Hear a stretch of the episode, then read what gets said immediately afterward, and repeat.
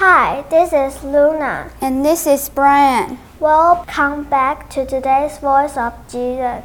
Today we're going to talk about small talk. Small talk is common in many English speaking countries, especially in the US, Canada, and England. Usually, after you exchange names and greet each other, you may go on to make some small talk. It's polite to add small talk to the beginning of the conversation. The most common question is How are you? There are also other ways to ask someone how they're doing. If you want to be formal, you can say How are you? or How are you doing? If you want to be more casual, you can say, How's it is going? or How are things?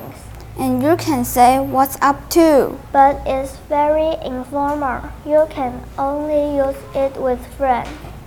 There's an interest in thing, thing about asking these questions. What is it?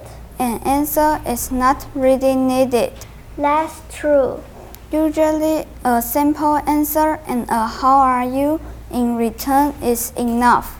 You can say, I'm well, how are you? or It's going well, thank you, how are you doing? That's right. There's another way to answer the questions.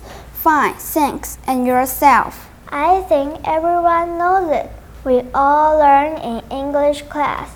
You might often hear people say, I'm good, when they mean they're well. But isn't it incorrect? Yes, it is, but it's very common in spoken English. We learn so many useful phrases today. Next time, when you meet foreigners, you'll know how to make small talk. That's all for today. Thank you for listening. Stay tuned to our program. See you next time. Bye.